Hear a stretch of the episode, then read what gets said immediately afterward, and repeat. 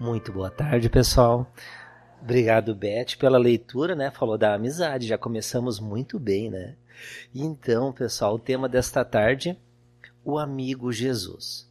Uh, a proposta dessa nossa conversa com vocês é uma reflexão, já que uh, eu comentava com a Beth, nossa, que legal, no sábado à tarde a gente, a gente se dispõe, escolhe, porque nós somos feitos das nossas escolhas, a nossa vida toda. Então a gente escolheu estar aqui uh, e agradecendo então a Jesus e aos mentores da casa por essa oportunidade para nossa reflexão sobre a amizade. A amizade, nós vamos falar segundo Jesus, né? A amizade do nosso amigo Jesus. Muitas vezes, nos dias atribulados em que vivemos de correria, nós começamos a nos equivocar nos conceitos de amizades. Muitas vezes nós não temos mais tempo para os amigos. As redes sociais que nos confirmam essa, essa nossa ideia, né? Porque nós muitas vezes temos ali mil amigos no, no, nas redes sociais, é muito fácil ter, né? E mas e, e, os amigos físicos, né? Quantos nós temos? Será que a gente consegue dizer que tem 10? Aqueles amigos realmente verdadeiros que a gente pode contar, aqueles eu sempre digo, o amigo é aquele que tu pode ligar às três da manhã que ele não que ele, ele vai te xingar que tu ligou, mas ele te atende, né? Ele, ele consegue uh, tirar um tempo para ti porque a, a, amizade, a gente vai ver isso então uh, Jesus nos falando sobre a amizade, então a gente vai notar o que é realmente a amizade. Então a gente vê nessa nessa primeira imagem, né? Jesus, ele uh, é o nosso amigo incomparável. Ele é um modelo e guia para todos nós. Aliás, o único modelo e guia para todos nós. Então, ele sempre foi perfeito em tudo o que fez. E se nós começarmos a pensar na, na, na, na, trajetória dele, que foram só três anos né, conhecidos, né, mais conhecidos, só três anos, e os exemplos que ele deu sobre a amizade sobre o que é realmente ser verdadeiro, ser fiel a todos. E ele não escolhia, né? Jesus não escolhia, ah, quero esse, eu quero aquele. Ele não, não tinha inimizades, não tinha inimigos, né? Nem desafetos, nada. Então, no coração dele, um coração perfeito, né? E como é que é o nosso? Então, o objetivo desta tarde é justamente falar sobre isso. E nessa primeira imagem a gente vai ver ali Jesus em volta né, dos, dos discípulos. Porque Jesus, quando começou, então, né, a sua divulgação da Boa Nova, da, do Evangelho, ele escolheu doze amigos, doze super amigos que iam acompanhá-lo em todos os momentos. Então, uh, e ele teve a oportunidade de falar com eles de uma forma diferente, ele era mais presente, né? Nos outros ele ia passando, ia, ia atendendo, ia ajudando, ia passando, mas nestes em especial, que vai ser o objetivo do nosso, da nossa conversa de hoje, ele teve um carinho mais especial. Então a gente pode pensar nos amigos mais próximos que nós temos. Então nós vamos iniciando lembrando do que Jesus falou aos discípulos, a gente encontra isso em João. Ele diz assim: Vós sois meus amigos. Aqui ele falando sempre para os discípulos, sabe, pessoal? E a gente pode se colocar no lugar já também como se fosse. Então, vós sois meus amigos se fazeis o que eu vos mando. Aqui para a gente não interpretar de maneira errônea, o que eu vos mando, né? Não é assim, ah, quer ser meu amigo, faz o que eu digo, né? E daí seria fácil, né? Mas assim, o que, que é o que eu vos mando? Porque a gente tem que entender as traduções, né? Talvez a palavra mando não caberia bem se fosse escrita no dia de hoje. Mas ele assim, ó, vós sois meus amigos se fazeis aquilo que eu digo. Né? Aquilo que eu ensino, aquilo que eu mostro, aquilo que eu vivencio. E nós nós podemos entender isso uh, pelas afinidades. Então, nós aqui, nós somos amigos. Todos nós, nós somos amigos e a gente faz ou tenta fazer aquilo que Jesus nos ensinou. Então ele diz, né, a gente está no caminho. Né? O, o, amigo não é o perfeito. Né? O amigo é aquele que está na caminhada com nós e está aprendendo, assim como nós também. Então, o amigo é a gente está fazendo aquilo que Jesus ensinou. Então a gente está no caminho também. Ele diz: Não mais vos chamo de servos. Eu gosto de trazer essa, par essa parte aqui, porque as pessoas às vezes dizem: Ah, eu sou servo de Deus, né? Então, servo é escravo. Né? É, e esse termo é hoje como era dois mil anos atrás. Então, uh, Deus não quer escravos, né, pessoal? A gente dá para entender fácil isso, né? Mas o porquê que ele diz isso, né? No sentido de que que ele diz assim, né? Porque o servo não sabe o que o seu senhor quer. Então a gente diz, ah, vá lá fora, busca uma cadeira e traz aqui. A gente vai lá, busca, mas não sabe o que, que ele quer fazer com aquilo. E Jesus não disse isso, né? Ele diz, não, eu, eu digo para vocês o que fazer. Eu, eu ensino a maneira correta. Aí vocês vão entender e vão fazer também. Diz, eu chamo de amigos porque tudo que eu aprendi junto ao Pai eu os dei a conhecer. Então, tudo que ele sabia, né? Claro que a gente vai ver depois na doutrina espírita que ele, ele não poderia explicar tudo, né? Então depois ele prometeu também que, que uh, pediria ao Pai e ele enviaria outro consolador.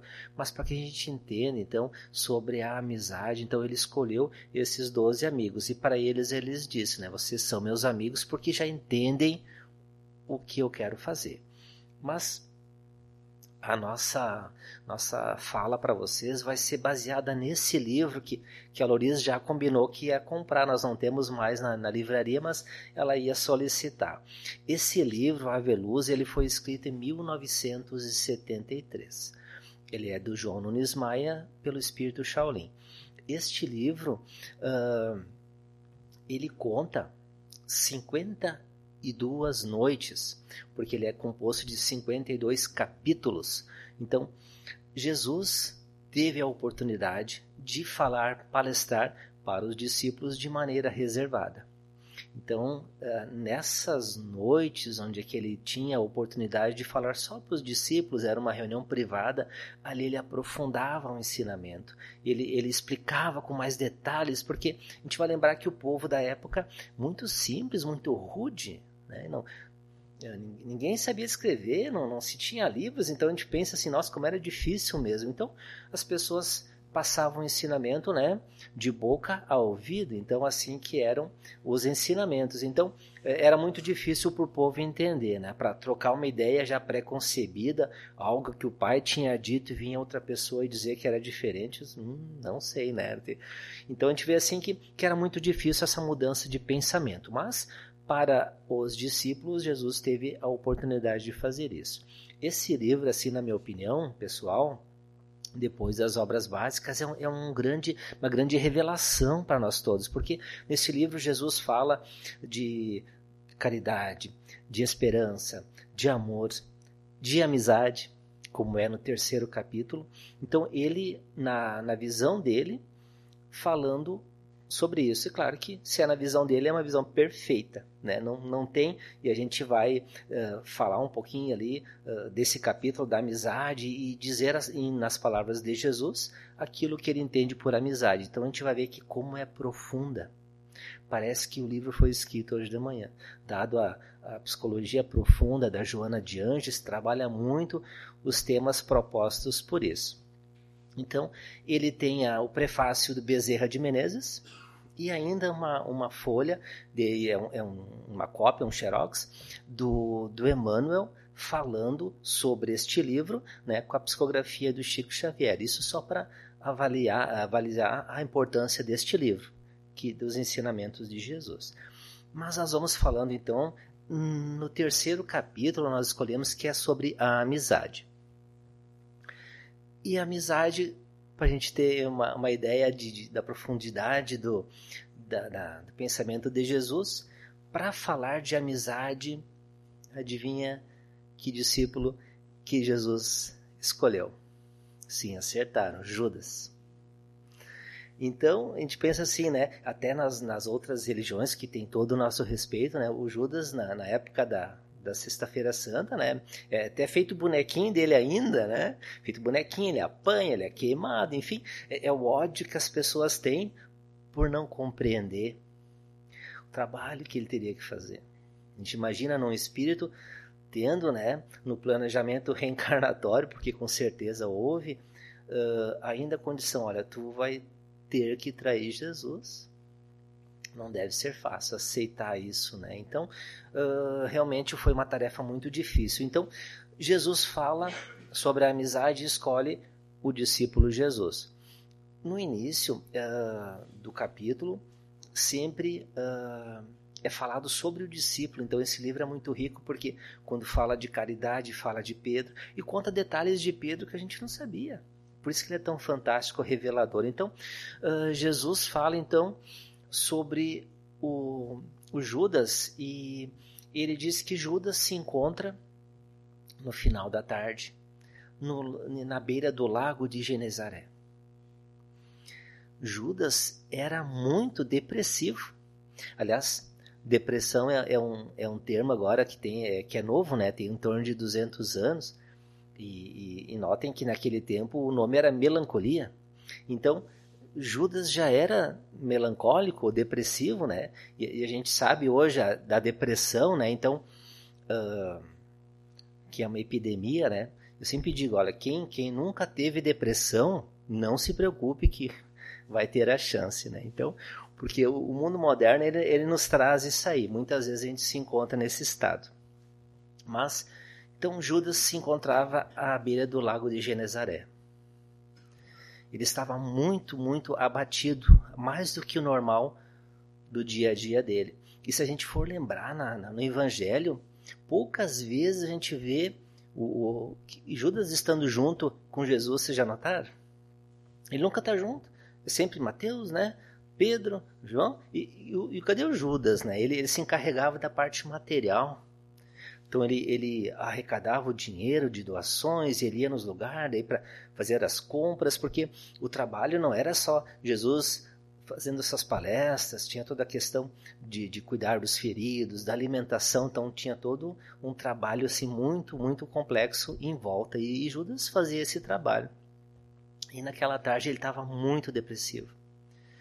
E ele lembrava dos pais dele, quando ele lembrava dos pais, ele tinha muito ódio, muito rancor, muito uma, uma sensação muito difícil, como se fossem dois inimigos dele. Judas nasceu num lugar muito pobre, né? a, a, também na beira do lago de Genezaré, num lugar que anos, né, séculos antes, era, era também um dos do, das terras do rei Davi.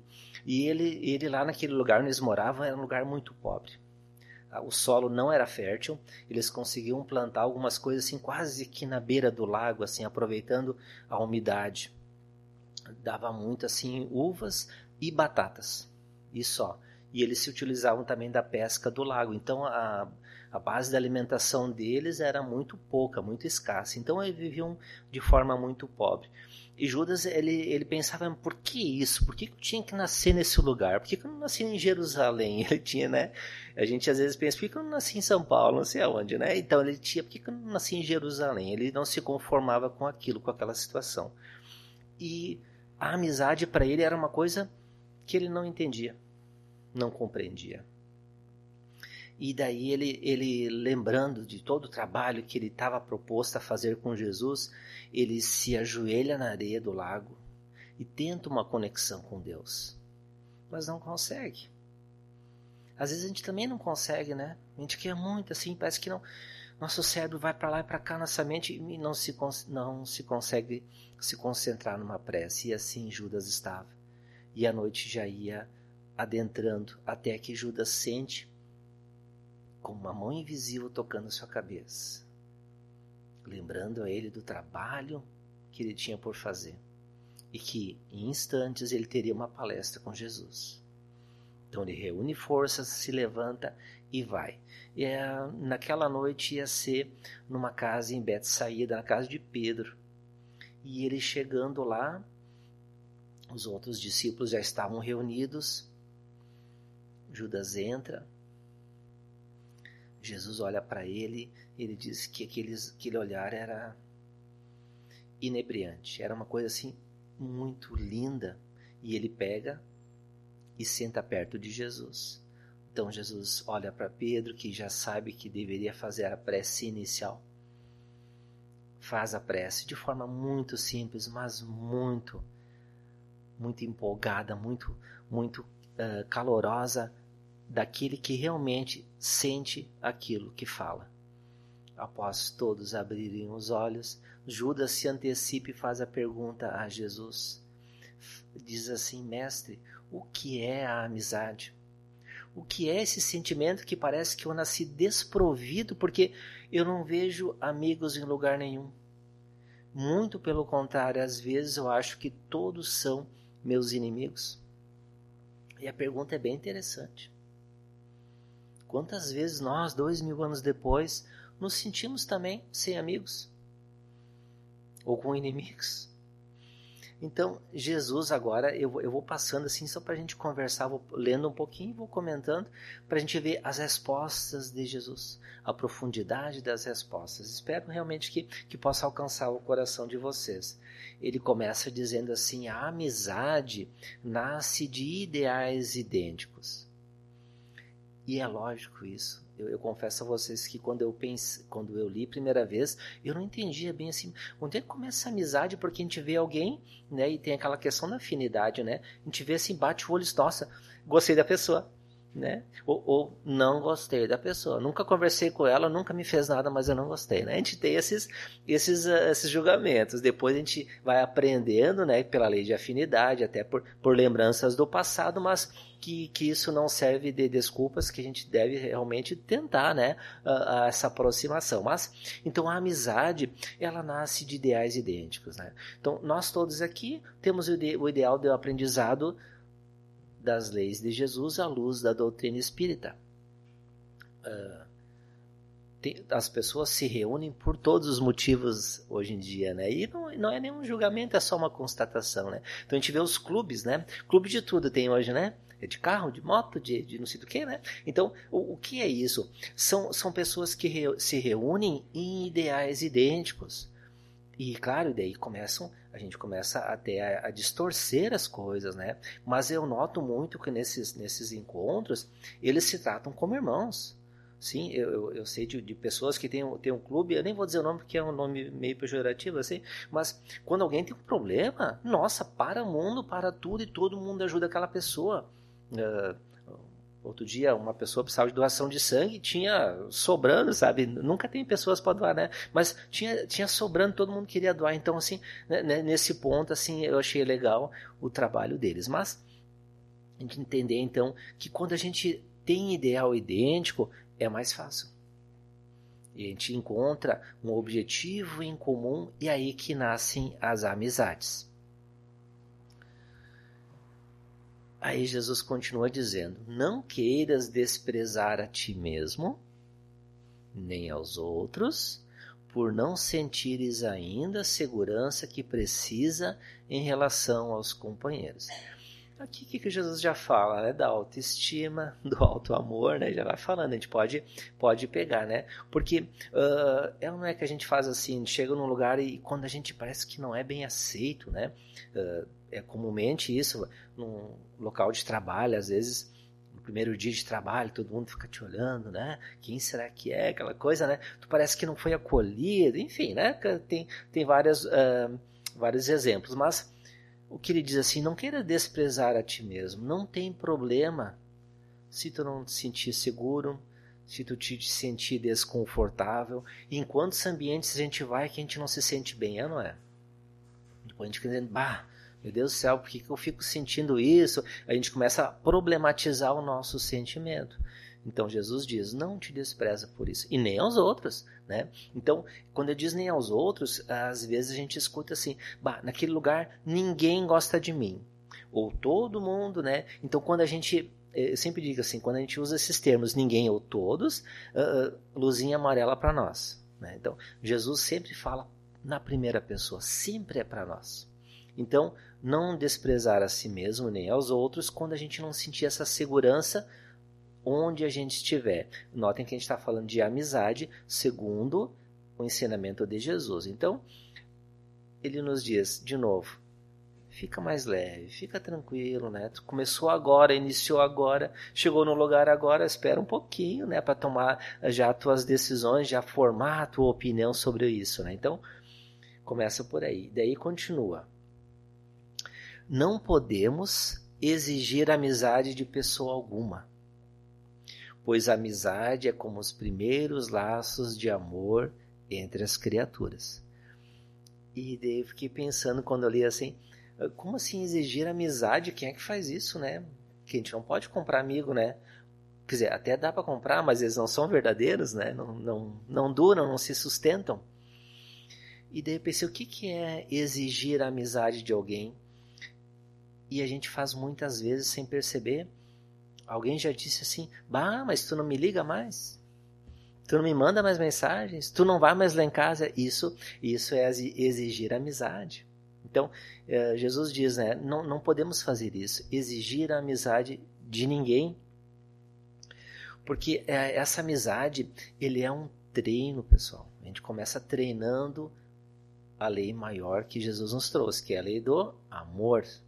Então, como é que a gente, a gente não consegue é, encontrar uma pessoa pela primeira vez, ah, eu te amo, né? Até fica estranho, você não me conhece, né? Muito, muito profundo dizer eu te amo, mas a amizade é um treino para nós todos, né? A gente vê assim, uh, como a gente vai treinando, porque a nossa vida, na verdade, é um treino constante. Né? Então, as próprias oportunidades das reencarnações, né? então, a gente faz e não ficou bem feito, e, e Deus, que é nosso Pai né? E, e, amigo incondicional, também ele diz: não, vai lá, faz de novo. A gente volta e faz, não faz tão bem, faz de novo. Né? Então, dar essa oportunidade de forma infinita é, para mim, a maior demonstração de amor né? Sempre dar uma oportunidade, sempre dar uma nova chance. Então, ele, ele diz assim, ó, entender que a amizade, pessoal, a gente vai treinando o amor. Claro que a gente tem amor pela nossa companheira ou companheira, os filhos, então, é, netos, é diferente. Né? É, é um amor, parece que já nasce, né? Já nasce junto, assim. Então, é diferente. Mas a amizade a gente vai treinando. E esse treino, ele é fantástico, porque nós temos que treinar a paciência, tolerância, né? uh, tantas outras coisas que uma amizade nos pede, a amizade verdadeira, né? Porque é muito fácil hoje, né? Infelizmente, assim, uh, as pessoas brigam e daí o que, a gente faz, né? Bloqueia, né? Só bloqueia e está resolvido o problema. E, e, na verdade não, porque a gente não não estudou, não treinou aquilo que nós poderíamos fazer. Mas então lembrar que a amizade é, um, é os primeiros laços de amor. Então, continuando, Jesus diz: Se queres confiar nos outros, prepara primeiro para que possas confiar em ti mesmo. Uh, a questão de confiança ela, ela é uma coisa assim, uh, depois de quebrada é complicado, né? Para a gente conseguir de novo confiar. Mas como, o que é confiar em si mesmo? Porque Jesus diz, né? Prepara-te primeiro para confiar em ti. O que, que é confiar em si mesmo, pessoal? Se não, a gente vai lembrar dos, dos uh, autos, né? O auto amor, autoconfiança, autoestima. Então, todos esses autos nos deixam confiantes, né? Então, confiar em si mesmo, né? Um ditado gaúcho que nós temos, né? É, a gente diz assim, né? Eu me garanto, né? Então, é isso é, é, a confiança em si mesmo. Então, quando um nosso amigo fizer algo que a gente não gostou, a gente vai confiar que o nosso julgamento está certo, que a gente fez o nosso melhor, senão a gente vai lá e, e tenta corrigir. Isso é confiar em si mesmo, né? se eu não confiar em mim, naquilo que eu acredito, por isso que o autoconhecimento é para nós é sempre fundamental, né? Se eu não me conheço, como é que eu vou confiar nos outros? Vejam como a lei é importante. Então, essa questão, se quanto eu confio em mim, naquilo que eu penso, naquilo que eu sei, para daí ter isso para passar para os meus amigos, né? Lembrando, então, se eu não confio, aquele que diz assim, eu não confio em ninguém, bom, o problema está em ti, e não nos outros. Né? Não é possível que todo mundo faça mal para a gente, né? então a gente faz esses conceitos. Mas vejam como é profunda essa questão. Mas a gente vai continuando então. Porque a amizade surge da confiança, da certeza de que está sendo útil aos teus irmãos.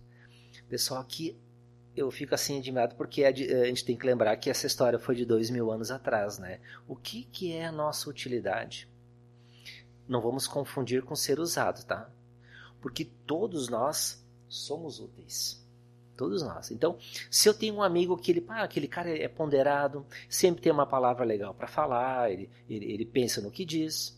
E eu tenho outro amigo também que é muito brincalhão, não perde uma chance de fazer uma piada. Se eu tiver um problema, preciso de uma ajuda, para quem que eu vou pedir? Para o primeiro. Ou se eu tiver uma festa, eu vou pedir para o segundo, porque ele vai animar, vai ser bom estar com ele. Nota então que todos nós temos a nossa utilidade. E lembram no início ele falou: não desprezes a ti mesmo. Então quer dizer o que? Todos nós estamos na nossa melhor versão. Nunca fomos tão bons no que nós somos, no que nós já aprendemos, no que nós somos realmente, né? Qual é a nossa essência? Então, um, um tem uma profissão que pode ajudar o outro, o outro tem um, um jeito especial de cativar as pessoas. Então, cada um de nós tem o seu jeitinho que é importante. Eu tenho certeza que todos vocês já foram procurados por amigos para conversar, para pedir ajuda, para. Então, cada um de nós tem uh, uma importância muito grande. E a gente, quando faz isso, dá aquilo que talvez seja a coisa mais preciosa que nós temos hoje, que é o nosso tempo. Então, dedicar um tempo para isso, né? Porque hoje a gente cumprimenta, né? Assim, a gente já diz, né? Oi, tudo bom? É uma palavra só, né? E se a pessoa diz o quê? Não, tudo bem. Gente, sempre tá tudo bem. Uh -uh.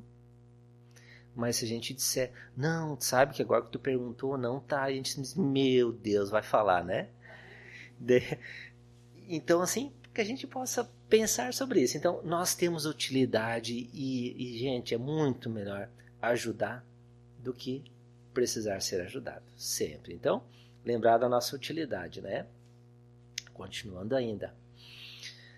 Quando vires em teus irmãos que te rodeiam inimigos, isso é reflexo do inimigo que alimentas dentro do teu coração.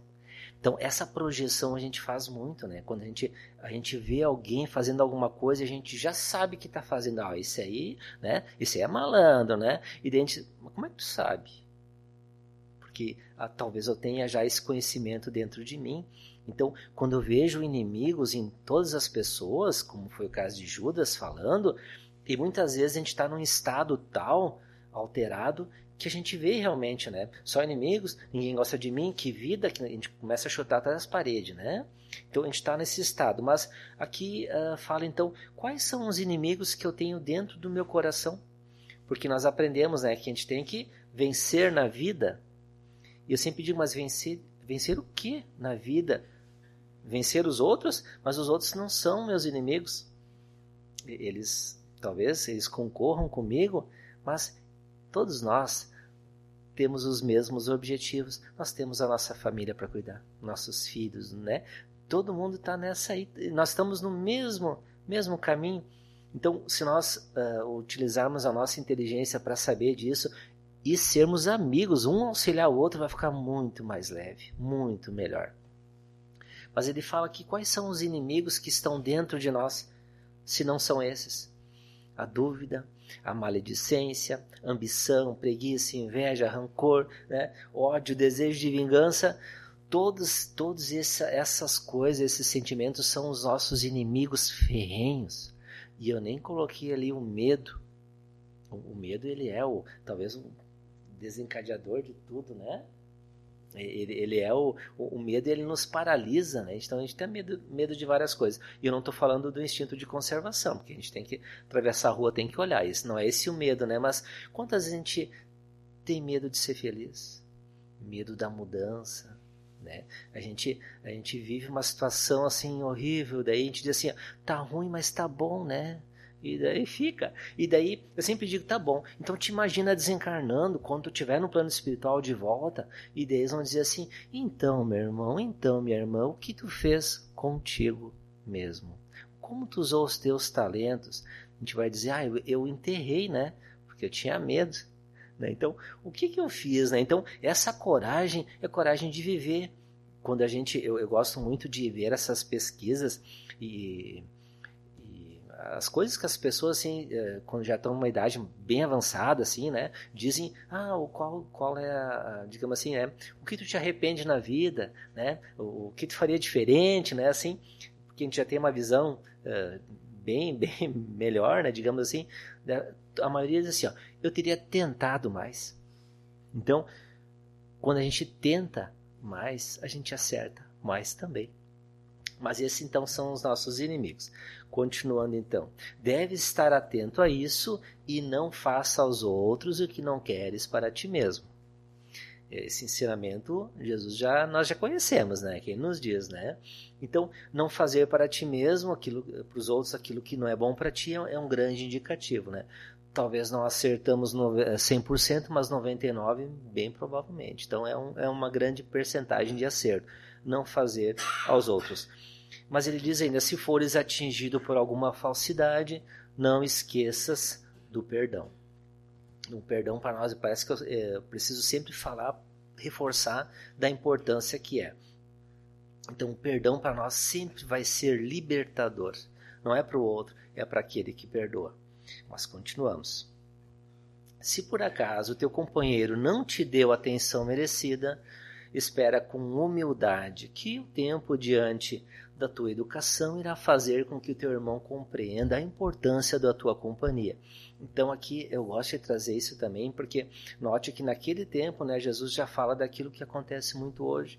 Às vezes a gente é excluído, né? A gente está numa roda, parece que todo mundo conversa com todo mundo menos com a gente. Ou ninguém mais nos convida para nada. Então isso, isso é um motivo também é, que nos traz mágoa, ressentimento, e é uma portinha aberta para a depressão. Então Jesus diz: espera com humildade. Né? Que se tu for realmente útil, lembra da utilidade nossa, eles vão te chamar, eles vão sentir a falta, bah, mas eu nunca mais veio, né? nunca mais chamamos.